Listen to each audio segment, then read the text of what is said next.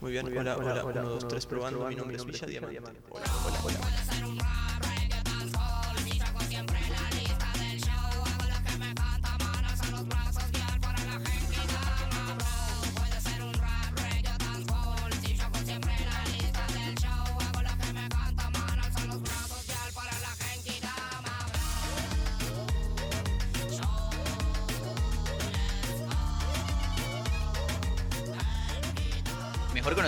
La Noche Villa Diamante, pero tus amigos cercanos como Diego, Diego. Blasio. ¿Cómo estás? Bien, muy bien, muy bien. Gracias por invitarme al, al podcast.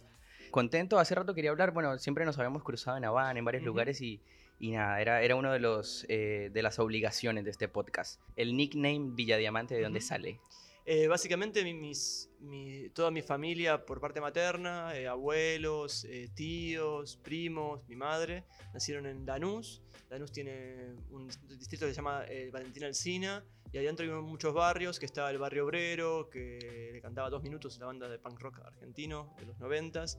Está Barrio Obrero, está Villa Fiorito, está eh, Villa Jardín y está Villa Diamante en el medio, que es eh, un barrio del conurbano entre obrero y, y de clase media trabajadora. Eh, y la verdad que yo vivía ahí, o sea, yo na- nací... Hay, hay una historia con el, con el graffiti, más que nada, que es lo Sí. que afirma eh, ese apodo. Tal o- cual, porque ese yo, yo viví, viví ahí en mi, en mi adolescencia, como creo que de los 16 hasta los 20 y pico, viví con mis abuelos ahí. Y un día estaba tomando el colectivo que cruza de provincia a capital, Ajá. en el puente Alsina, y decía, aguante Villa D. Y como que se ve que no se estaban escribiendo Villa Diamante y alguien lo vino a No, correr. Claro, no eh, terminó. porque era todo un puente, en un puente, y dije, claro, aguante Villa Diamante, y dije, Villa Diamante, es- y, y- y poder verlo desde afuera, tal vez en un graffiti, me hizo dar cuenta también que yo venía haciendo mashups o jugando con la idea del mashup, y me hizo dar cuenta, por un lado, que Villa Diamante era un nombre poético y hermoso, y por otro lado, que, que Villa Diamante en sí te incluía esta historia del mashup, como de, Una de mezcla, alta ¿no? alcurnia y de la, de la villa, todo mez- mezclado. Como Claro, de- Villa de, de lo barrial y De lo barrial, Diamante de lo luxury. De, Exa- exactamente. por decir Y algo. era un punto, era, un- era poético y era un mashup en sí mismo y me pareció que estaba bueno. Y al toque dije, che, es este. Bueno, que- y ya que hablaste de los mashups, Ujú. tenés varios. eh, me gusta Sí. mucho el de, em, el de Sharp y, em, Y Sandro. y Sandro. Y Sandro también es bueno. Alsina, él es- es- es un ve- es- Eh. era un vecino del barrio. Bueno, por eso, por eso me gusta mucho como lo, como lo lograste. Para la gente que no ubica mucho el mashup, ¿qué sería un mashup para alguien que por ahí no, no conoce mucho de este, de este Básicamente un mashup es cuando uno agarra un tema, tal vez instrumental, y el de un arte en particular, y después agarra la capela de otro diferente eh, y lo mezcla. Y hace como que de golpe genera un nuevo tema en base a dos temas que ya existen. Digo, como, como cualquier eh, pieza de arte sonoro, eh, tiene un montón de variables en las cuales en un mashup pueden haber 10 temas diferentes, digo, como todos mezclados y aparecen referencias y demás. Eh, según el artista, digo, hay gente que lo hace más simple, como yo, que me gusta que sea como conciso uno contra uno, Sí, eh, sí, sí. pero hay gente como Girl Talk. Claro, casi que, que- los enfrentás a los Claro. artistas. ujú. Eh, está muy bueno eso. Sí, porque me, me- me gusta que sea como en un punto, digo, para empezar, me, me da una cosa que puedo hacer más, más cantidad y puedo hacer como... Hiciste una de en- intoxicados. ¿Qué te dijeron? ¿Qué te dijo el Piti? Me- Bueno, eso fue particular porque justo yo había sacado un disco llamado Bailando se entiende la gente, que era como una, una cajita de DVD vacía con Perdón, stickers. perdón, perdón que te interrumpa, porque es uno de tus lemas. Bailando se entiende la gente. Así es. Bueno, Eh, sí, sí, pero yo lo digo medio rápido y esta, esta cosa del, del, del ya lo tenés del- incorporado igual. sí, de- del habla. Eh, y Tito del Águila, un amigo que es periodista, justo iba a ver, cuando, un mes después yo saqué el disco. Sí. Eh, el disco sale en la web y sale en físico, pero no sale para, para comprarlo, sino que es Claro, todo siempre- digital. Sí, y aparte todos yo los formatos físicos siempre los regalo o los vendo muy muy barato porque Sí. creo que es un- mi forma de Dios. es- Yo hago arte con el arte de otros, entonces yo no, no tengo los derechos de copyright ni nada, entonces como es todo pirata, siempre lo que hago es como generar discos físicos que son una pieza de arte que se canjea o se compra muy barata o digo, Pero básicamente no te lucras de, de eso, sino No, es no. más por amor al arte. Así es. Eh, entonces había sacado este disco que era una caja de DVDs y qué sé yo, con stickers adentro, sin, sin ningún disco, y tocaba Intoxicados en, un- en una, para un canal de televisión cerca de mi casa, y me dijo Tito del Águila, un amigo, me dice, venite que toca Intoxicados, vamos a verlo, y así le das el disco. ¿Esto qué año era? Mm, 2010, 2012, no me acuerdo. Estaba ahí en el furor intoxicado. Sí, sí, estaba en el furor y aparte fue un show medio de fin de año, raro, porque eh, Piti estaba muy en cualquiera y, todo, y hizo- y se- estuvo como personificando un mono durante todo el show. Mira, Se colgaba de las luces No. y hacía como cosas extrañas todo el tiempo y la gente medio como que no entendía bien si estaba como en qué, en qué plano estaba todo claro, esto. claro, claro. Y después del, del show fuimos a verlo eh, al, al camarín. Y fue, fue, la verdad que fue como uno de esos encuentros bastante raros. Porque primero, cuando le di el, el DVD, medio como que me miró porque todo el mundo le estaba yendo discos. Entonces, medio como que estaba ahí, miraba para todos lados y estaba como en otra. Claro, Y de claro. golpe lo dio vuelta y decía Intoxicados versus Gorilas. Y dice, ¿qué es Le esto? llamó la atención. Chris Corda y Intoxicados. No, ¿qué, qué es esto? Digo, son mashups, agarré un tema de tal y le empecé a contar. Me dice, me encanta Gorilas. Gorilas es mi banda favorita. Y medio como que flasheó ahí un poco, y nos quedamos charlando y hablaba, no sé qué, y un me miraba, me miraba fijo y tal, y en un momento me dice, vos, vos sos un ser de luz. Mirá. Yo medio me quedé porque dije, bueno, ahora me, me, levanta el ego hasta muy arriba y de golpe me corta las piernas y le hace un chiste y me quedo como un tonto. Y no, fue simplemente como un montón de buena onda, la cual estuvo ahí charlando conmigo y con, con Tito, que Tito, Tito es un ser de luz, él, es realmente un ser de luz. Eh, charlando un montón de tiempo y bueno, me enseñó a, nos enseñó a... Me dice, ¿vos fumas marihuana? Le digo, sí. "Eh, te recomiendo por tu salud que fumes siempre con una manzana. Y uses la manzana de pipa. Mira, ¿por ¿por qué? qué? A ver. Pero porque no ¿Qué me te acuerdo, dijo no me acuerdo, era como algo de las toxinas. me- me Claro, claro, tema algo. combustión con el Sí, joint, el porro. Porque lo enfría y aparte le da un gusto. Entonces agarramos una manzana del catering, la, De la- una. la- la agujereó y empezamos a fumar porro de manzana. Eh, y Bien, no todo el mundo puede decir que se fumó un porro o que fumó weed eh, ahí con el piti al lado. Sí, lo peor es que estaban fumando crack eh, a, a- a dos metros. Claro, Entonces claro, ese- bueno. lo nuestro Igual esto se lo- sabe. de- de- lo nuestro era muy, muy leve, digo, no, no, Claro, era, claro. era un camarín, no pasa nada fumando porro. Bueno, y siempre estuviste rodeado de esta música barrial, de rock nacional, de artistas nacionales que, bueno, los plasmas en tus mashups. Pero hay un disco en el 96 y creo que fue un punto de inflexión en tu vida, que es el disco de Babasónicos en el 96, Dopádromo. Cuéntame de Dopádromo, ¿por qué, por qué fue tan importante en, en tu vida y qué fue lo que Es que hizo un antes y un después? Creo que, eh, creo que en un punto fue el disco, pero también fue la edad. Digo, tenía 15 y 16 años y venía como de toda una herencia de escuchar rock más clásico y digo, como, como más, una estructura más Como normal. todo muy conservador. No sé si conservador, pero tipo era como, o sea, era adolescente y escuchaba punk rock, o escuchaba La Renga o Los Piojos, esas bandas que eran como las que escuchaban mis compañeros en Claro, la escuela. Eh, y de golpe llegaba Babasónicos en los cuales Dopádromo hay un poco de rock alternativo, de hardcore, de música de películas, algo medio como cercano al hip hop, eh, un montón de información. Era muy interesante esa época que siempre Dargelos cuando daba una entrevista, tipo, en vez de hablar de su disco, hablaba de otros artistas. Entonces, tipo, él era una máquina de pasar información. En una época en la que que no había internet, entonces era como escuchar entrevista de Dargelos y anotar nombres y decir Henry Mancini. ¡Wow! ¿Qué es esto? Ah, el que hizo la Pantera Rosa, a ver qué más hizo. O Ennio Morricone. ¡Wow! Era un compositor de, música de, de- de música de, películas de spaghetti western.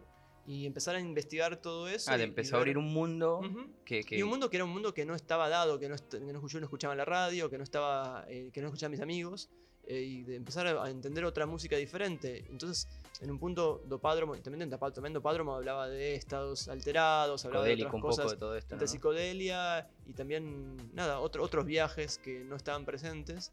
Eh, entonces me creo que Dopádromo es un disco como medio bizarro en el cual me abre la puerta a investigar un montón de otras nuevas cosas. Fue, fue lo que hizo que te dedicaras a la música, que dijeras, bueno, voy a, a intentarlo porque estudiaste publicidad, estudiaste Ujú. letras, todo esto después, obviamente. Sí, sí. Pero digo, en ese momento fue como que ya empezaste a, a pensar, bueno, ¿por qué no la música? No, la verdad que no, fue bastante después lo de la música, yo quería estudiar cine y la música fue llegando, fue, fue bastante más, digo, como creo, haber sido tipo cerca de los 20 años donde yo escuchaba un montón de música que sentía que no estaba representada, en el que la gente, que para mí era re bailable, pero que yo no lo veía en ningún DJ. Y dije, oye, ¿por qué no empiezo a probar? Y pro- probé pasando música en la casa de una amiga en su cumpleaños y medio como que la gente flasheó un poco porque decía, che, ¿qué es esto? Porque yo también pasaba, yo había encontrado, en esa época, pensemos 2003, 2004, 2005, había encontrado un, un foro Ujú. en ese momento eh, que se llamaba Get Your Bootle On, que era un foro de mayaperos de todo el mundo. Mira, Yo todavía no hacía mashups, o eh, estaba haciendo mashups, pero no, me- no sabía que eran mashups. Me mezclaba temas de minimal electrónicos con Melero y Charlie García, pero como que, no sé, como jugando. Eh, y ahí empecé a entender como mejor los mashups. Y de golpe encontraba que había gente de Estados Unidos, o de Australia, o de Inglaterra, o de, no sé, España, que subía mashups de hip hop con The Smiths. ok. Eh, o de 50 Cent mezclando a gorilas o a cosas que tenían como otras referencias, o no sé, música de los 90s o digo, como otras cosas. Entonces, eh, fue ahí pasando música con ellos, digo, con un Disman que cuando tocabas play hacía pip y salía el tema. Sí, sí, sí. eh, y otra ¿Lo mantenés todavía? El, se- no, es- es- creo que está por ahí dando vueltas. O uno que vino después, pero no, ese ya fue, fue, fue, fue quedando. Eh, entonces medio como que la gente empezó a flashear un poco, como mis amigos que estaban ahí dijeron, che, ¿qué onda esto? Y así fue que mi, mi primer circuito de pasar música eran casas de amigos, cumpleaños, eh, de adolescentes de 20 años, 18. Claro, claro. Todo Eh, jodita. y- Estabas sí, con el amigo, bueno, sí, vamos y diamante, después empezaron a- jodita. a aparecer como galerías de arte que me llamaban, porque eran los únicos lugares que podían contener lo que yo hacía, porque era algo, algo que no estaba pensado para un club todavía. Claro. Digo, como en un club todavía en esa época no, no, no, no no era tan freestyle como que pueda sonar algo que era un poco latino, pero a la vez eh, algo que era como rock inglés, que a la vez era un poco de hip hop, que era Justin Timberlake, eh, Missy Elliott, The Smiths. Claro, no eh, se había y destapado ese Ramones. gusto de, de- de- de nivel freestyle, ¿no? Tal cual. También era cuando yo pasaba música, era medio todo medio freak también. Digo, yo no tenía una técnica, entonces era como medio, bueno, Claro, poner claro. un tema atrás de otro, pero bueno, también con los temas sorprender un poco. Y así fue de a poco que fui creciendo Bueno, y de golpe me llamaron a tocar en Creamfields. Claro, eh, eso hay que decirlo, estuviste en festivales como Sonar, como la Creamfields, Pepsi Music, eh, Lollapalooza, que bueno, por cierto, a día de hoy que grabamos el podcast Sí. se ha suspendido 2020, marzo. Así es. Eh, Festival Bue también, eh, y bueno, podría seguir nombrando sí, muchos giras por más. Europa, Estados También, Unidos, eh, Sudáfrica. De eso, de las giras de Europa, tu primer gira de Europa, tu primer, eh, no sé, tu primer show eh, fuera del país, ¿dónde fue? ¿Cómo fue? ¿Cómo lo recordás? Eh, el primero fuera del país fue en Río de Janeiro, que me llamaron, me me acuerdo me llamaron por teléfono, estaba en, por Plaza Italia, me llaman por teléfono, hola Diego, te habla, venga, no sé qué, del Basilisco, quería, quería invitarte, bla, bla, a tocar, no sé qué. Digo, ah, genial. Le digo, ¿Río de Janeiro y qué es? Para ubicarme el barrio. No, no, Río de Janeiro, Brasil. Claro. Y ahí tipo pasé como de estar re relajado a que me puse medio blanco y dije, uy, Uh. yo viajando en avión para tocar, no sé qué, y fue, fue hermoso. Fue, fue súper lindo. Y después en Europa, la primera fecha fue. eh, ¿En Noruega, si no estoy mal? Fue en Noruega, tal cual. Fue, fue, fue en Oslo, en un festival de World Music. Tocamos des- después que una banda de y te encontraste con una cultura también... No, de golpe para llegué a Oslo y era como no entendía nada. Y también fue como re lindo porque llegamos y eran todos noruegos, qué sé yo. no sé si a, a- a mis veintipico, yo no sé, para mí noruegos eran como, eran como casi como, Sí, sí, sí. como chinos, pero no tenían ni idea de cómo se veían, eran como noruegos. Eh, y nada, terminó la gente bailando arriba del escenario, se subió a, a rapear eh, un, un pibe conmigo que no, nunca lo no, no supe nunca quién era, pero dice, ¿puedo? No sé qué, en inglés todo, sí, sí, y se puso a rapear arriba de lo que yo pasaba y la gente estaba re bailando y fue un fiestón. Bueno, de ahí viene todo lo de que bailando se entiende la gente. Que, Tal después, cual. que después lo convertiste en un disco, Ujú. ¿puede ser? Bueno, y siguió viniendo todo este éxito eh, en tu carrera y viene una etapa importante que es CISEC, que te abre también un, un- a otro plano, ¿no? Si decimos a otro escalón artístico y también de reconocimiento a nivel Buenos Aires, que no es para nada algo menor.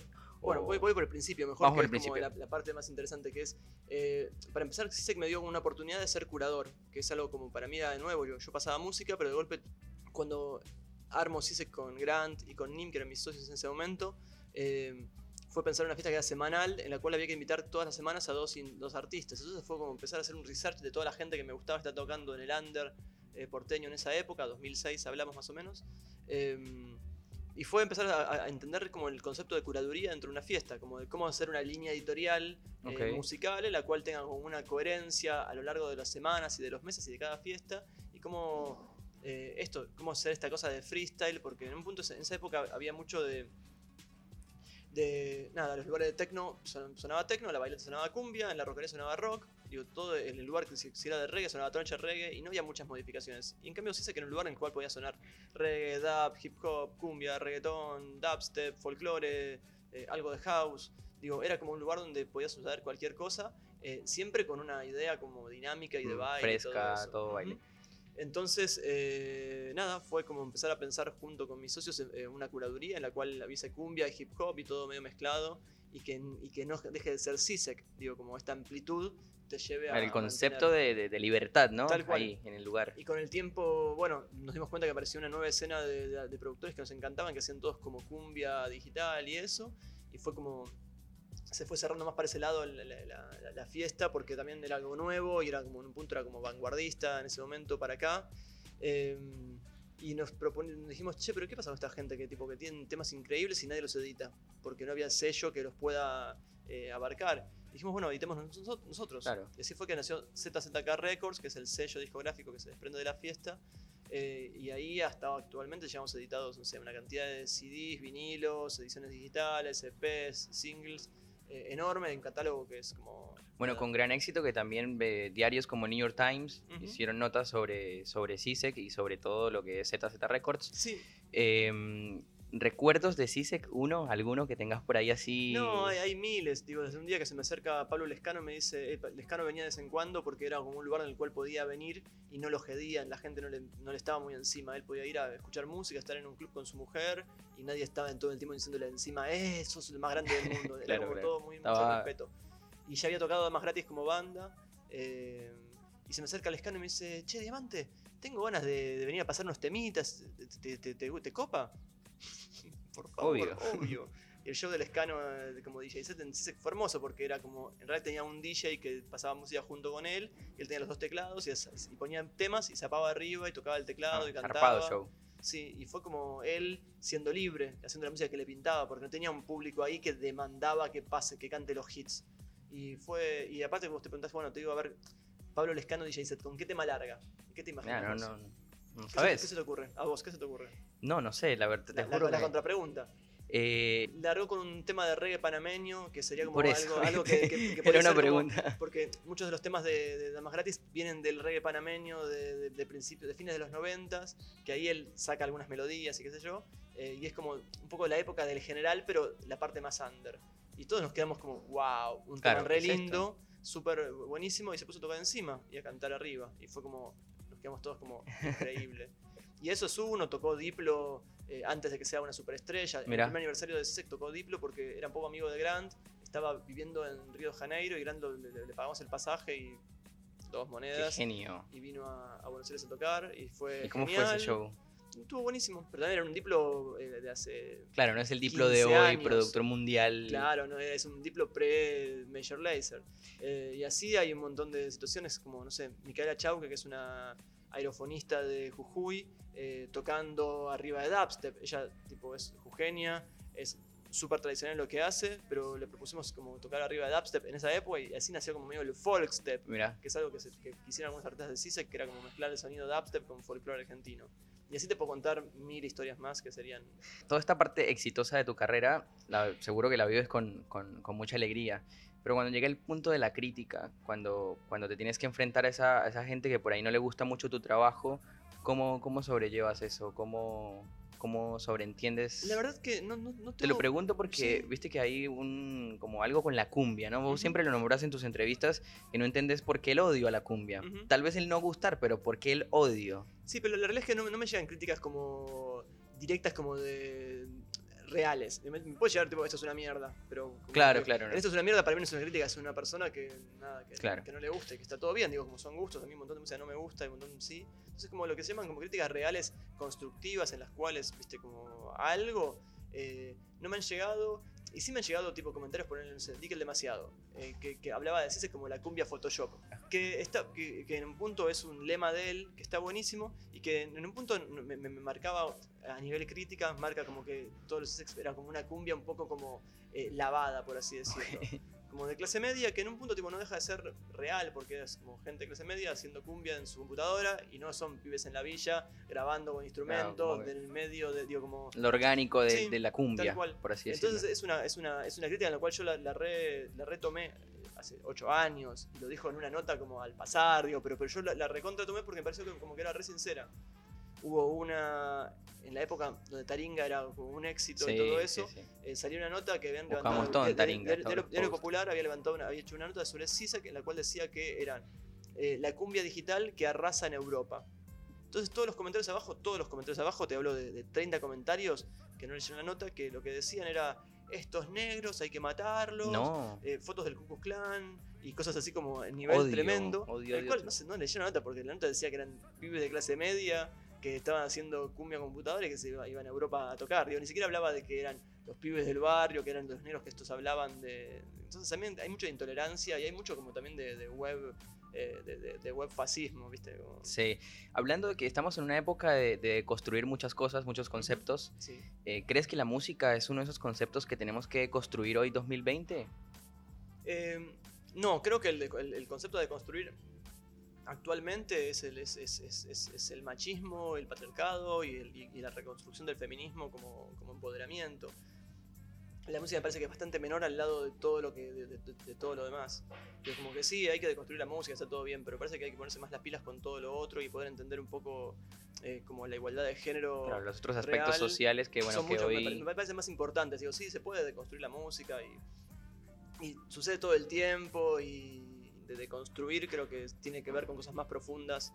eh, y en un punto tiempo la música está haciendo un montón de, sobre eso, digo, como también ver a las chicas eh, haciendo música para agitarla y digo, como, como estoy poniendo el puño El cerrado puño en este momento, en, sí. en forma de aguante las pibas. Eh, que también pasa un poco por ahí, digo, yo por suerte el año pasado hice Por Amor al Baile.